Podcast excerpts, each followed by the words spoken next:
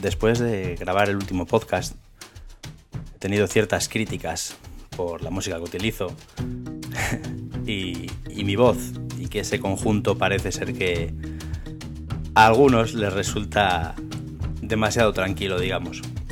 Así que he decidido seguir como estábamos. Venga, vamos a empezar.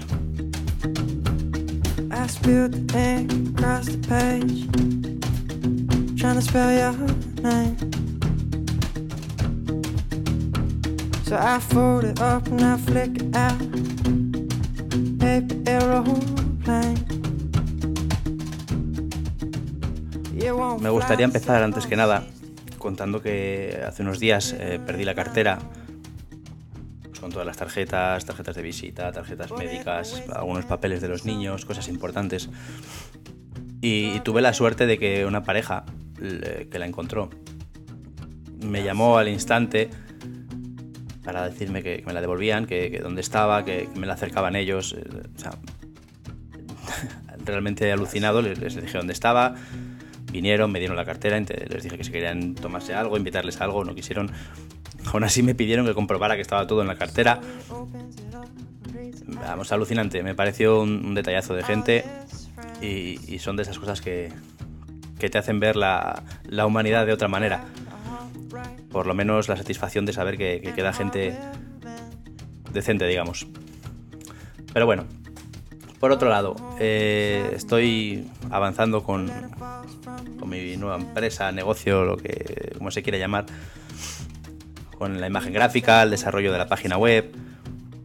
Bastantes avances, la verdad. Eh, estoy trabajando bastante en ello, en, trabajos, en hacer un reel en condiciones, tenerlo bastante presentable. Eh, en los próximos 15, 20 días me gustaría tenerlo terminado todo y, presentarlo, a ver si, tiene una buena acogida y, vamos consiguiendo darnos a conocer. Por otro lado, me gustaría hablar de, vídeo, si, si nos importa. Ha sido la semana pasada el, NAP, la gran feria anual de, de vídeo en Las Vegas. Y se han presentado un montón de cosas, pero fuera parte de todo eso que se ha presentado y todo lo que se ha podido hablar, me, gustaría quedarme con, una empresa, Blackmagic, que siempre ha sido ahí una, empresa de, segunda línea, digamos, entre comillas. Hacía tarjetas de vídeo, los que estábamos en el mundillo la conocíamos, pero desde hace un tiempo se han puesto a, mirar más allá, digamos, y empezaron a, presentar una cámara, la Cinema Cámara de Blackmagic, que, que levantó mucho ruido, tuvieron, han tenido bastantes problemas con la distribución. Pero, pero dieron un paso al frente y en este NAP eh, han, han, dado un golpe encima de la mesa, sobre todo para, para la producción audiovisual indie, dirían algunos, eh, para los que no tienen dinero para, para grandes equipos. Han sacado unos equipazos impresionantes, eh, empezando por, por la Pocket Cinema Camera. Es una cámara que graba Full HD, con, bueno, un de datos técnicos súper interesantes, pero súper interesantes. Y, más que nada el, precio, son 795 euros esa cámara que, va a hacer las delicias de mogollón de gente y que va a dar la oportunidad a mogollón de gente a acceder a una cámara con una calidad muy buena para grabar grandes cosas. También han presentado la, la, producción cámara 4K, que ya es un, maquinón, el Global Shutter y, y bueno, muchas más cosas técnicas que tampoco quiero hablar aquí a un precio también súper asequible, 3.000 y pico euros creo que es. Eh, en realidad lo que han hecho es, quedarse con un mercado enorme de gente al que Canon no sé por qué no, no, no ha querido entrar, pese a que fue la, la gran... no sé cómo decirlo, la gran madrina de todo ese mercado que se inició con la 5D y que no han sabido continuar con sus, con sus cámaras nuevas de vídeo poniendo precios pues, pues, fuera de fuera del alcance de mucha gente que compraba una 5D para grabar. 15.000 euros no es lo mismo que gastarse 3.000 en una 5D. Así que creo que Blackmagic lo está haciendo realmente bien y, tiene muchas, muchas posibilidades de, si consigue que la distribución vaya bien, de hacerse con un, con un mercado enorme. Esperemos que así sea. Yo tengo la suerte de que de que Miguel se ha comprado las dos, la Pocket Cinema Camera y, el Production Camera. Noctilus, le conoceréis algunos de Twitter. y, vamos a poder trabajar con ellas y ofrecer bastante calidad a, nuestros clientes. Así que deseando ya que lleguen las fechas y lleguen las cámaras y podamos empezar a trastear con ellas. A ver, ya os contaré. Lo siguiente que quería comentar es sobre las revistas, de nuevo, ya sabéis que, yo sigo con el tema de las revistas y todo eso que, que estoy haciendo. Y hace unos días me pasaron una revista nueva que ha salido, mucho famosillo de Twitter y con muchas cositas así. Ahora mismo no recuerdo el nombre, estoy viendo a ver si, si lo encuentro. Pero vamos, que tampoco es relevante. ¿eh? Lo que quiero vengo a decir es que es lo mismo, sigue siendo lo mismo, no, no, nadie da un paso adelante, nadie hace nada nuevo. Y es una pena porque en el caso de esta revista tiene, tiene mogollón de contenido bueno. De verdad, un mogollón. Ah, mira, un break. Un break se llama la portada, está Florentino Fernández. Y digo que es una pena porque, porque el contenido está muy bien, tiene cosas que están muy trabajadas, tienen, se nota que tienen recursos y gente detrás que lo han trabajado bien, pero me parece un, desastre, un desastre enorme en cuanto a maquetación y diseño. Podéis verla, bajarla en el iPad, es gratuita. Un break, ahora os pongo el link. Eh, porque es que más que, una revista o un intento de hacer una buena revista con todos esos contenidos que tenían, parece un, collage. Eh, han cogido contenidos y los han ido poniendo pim pam, pim pam, cada uno de su padre y de su madre, sin una línea de continuidad, sin, sin ton ni son. Y, me parece una pena que, detrás de un esfuerzo tan grande y de, de esos contenidos tan trabajados y de cosas tan chulas que tienen, hayan hecho lo hayan hecho de esa manera. Lo seguiré de cerca a ver qué tal los próximos números. Pero bueno, de momento mi concepto de lo que debe ser una revista en, tablets eh, sigue intacto y, sigue sin, sin que ninguna empresa o, agencia lo, intente de momento. Veremos cómo, avanza esta española y que, que, puede tener buena pinta. Veremos. Ahora os quería hablar de, de la pulserita de marras, la Jawbone, Jawbone App, que me compré hace ya tres semanas más o menos. He esperado para, contarlo porque quería usarla un poco, ver cómo, funcionaba la aplicación, qué, qué, uso le podía dar y todo esto, ¿vale? Entonces, pues, primero decir que la, que la pulsera está, está genial, es, semi rígida, pero, pero es, suave al tacto, es agradable, es bonita, queda bonita puesta, no molesta para absolutamente nada, te puedes duchar con ella, etcétera, etcétera.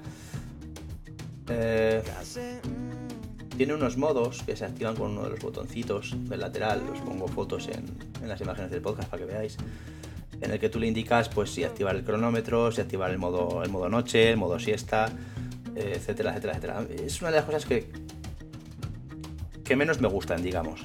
el tener que andar yo activando el modo noche, pues hombre, por la hora y por la actividad que estás viendo podrías eh, detectarlo tú, aunque entiendo que tú se lo indiques le da posibilidades de hacer ciertas cosas por detrás.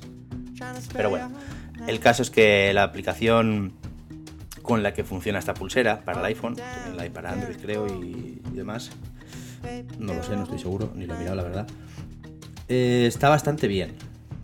Me explico, eh, no, es una, no es una pulsera ni una aplicación que esté hecha para, deportistas, o, o no en principio, ¿vale? Eso ya lo veremos luego.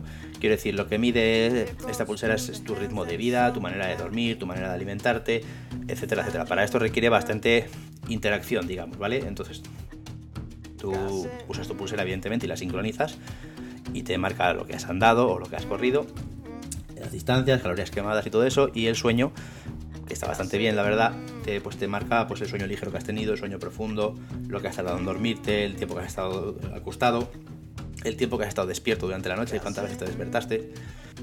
Digamos que mide un poquito la calidad del sueño, ¿vale? Todo esto, eh, si no le pones la parte de la alimentación, no tiene sentido. O sea, no, tiene sentido, no. Eh, eso es información sin más, que tampoco tiene mucha utilidad. Esto es para complementarlo con, la información de alimentación, sobre todo para, para mi manera de ver, es muy útil para gente sedentaria como yo. No hago mucho ejercicio, pero por aparte de andar con los enanos, etcétera, etcétera.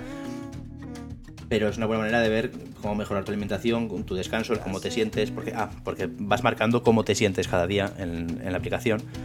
Entonces él relaciona el sueño que has tenido, el ejercicio que has hecho y cómo te has alimentado con cómo te sientes. Y te va dando patrones de qué comer, qué dejar de comer, etcétera, etcétera. En general, yo estoy contentísimo. Es una aplicación que funciona muy bien, la pulsera funciona muy bien, la batería dura unos, unos 10 días y muy cómoda. Y luego está la parte del ejercicio. Yo, a, veces, a veces monto en bici, sobre todo la que hace buen tiempo. Entonces puedo, activando el cronómetro de la pulsera, luego indicarle que el ejercicio que he hecho ha sido bicicleta durante X tiempo, que la pulsera ya ha cronometrado, y la intensidad de ese ejercicio que estaba haciendo. Eh, está bastante bien, pero creo que podría la pulsera por sí misma detectar qué tipo de ejercicios está haciendo. Creo, ¿eh? como, como hacen algunas aplicaciones como Runkeeper o, o la gratuita Moves o, alguna otra. Pero bueno, espero que la aplicación la vayan mejorando, vayan desarrollando un poquito más el, tema y, mejore para todos. Desde luego, para, mi gusto es, recomendable. A ver, es recomendable siempre que te interese mejorar tu manera de vida, tu, forma de vivir y de cuidarte ya llega una edad en la que cuidarse un poquito no, está de más. Entonces, pues si, no eres un gran deportista, gente que se dedica a correr todos los días, a hacer sus ejercicios y tal, creo que es una pulsera que merece la pena. Si haces mucho ejercicio diario, etcétera, etcétera, creo que hay otras cosas, otras pulseras, ya sabéis cuáles, que, que hacen mejor su función para, para ese sentido. ¿Vale? Ya, ya os iré contando más cosillas sobre, sobre qué tal con, con todo esto. Y para ir terminando, no, no tengo aplicación que recomendaros esta semana, pero sí, sí me gustaría que siguierais de cerca la aplicación de, que están haciendo una, una, gente estupenda como son Berto Pena, eh, Enrique y, y, mucha más gente que está detrás. Hike Track eh, están en su fase beta, están mandando invitaciones ya, así que si estáis interesados, daros una vuelta, productividad, gestión de tareas, etcétera, etcétera. Merece la pena y eh, trabajamos con ellos para, para, hacerles el vídeo promocional. Ha sido un placer, desde luego.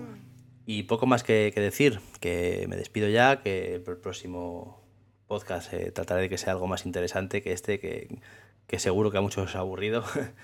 y voy a despedirme con, con una cancioncilla que voy a dedicar a, a mi amigo Pedro, que, sé que no ha pasado días agradables, que ha estado, que ha estado fastidiado y, y seguro que le alegra que ponga una canción de estas. Venga, nos vemos en el próximo podcast.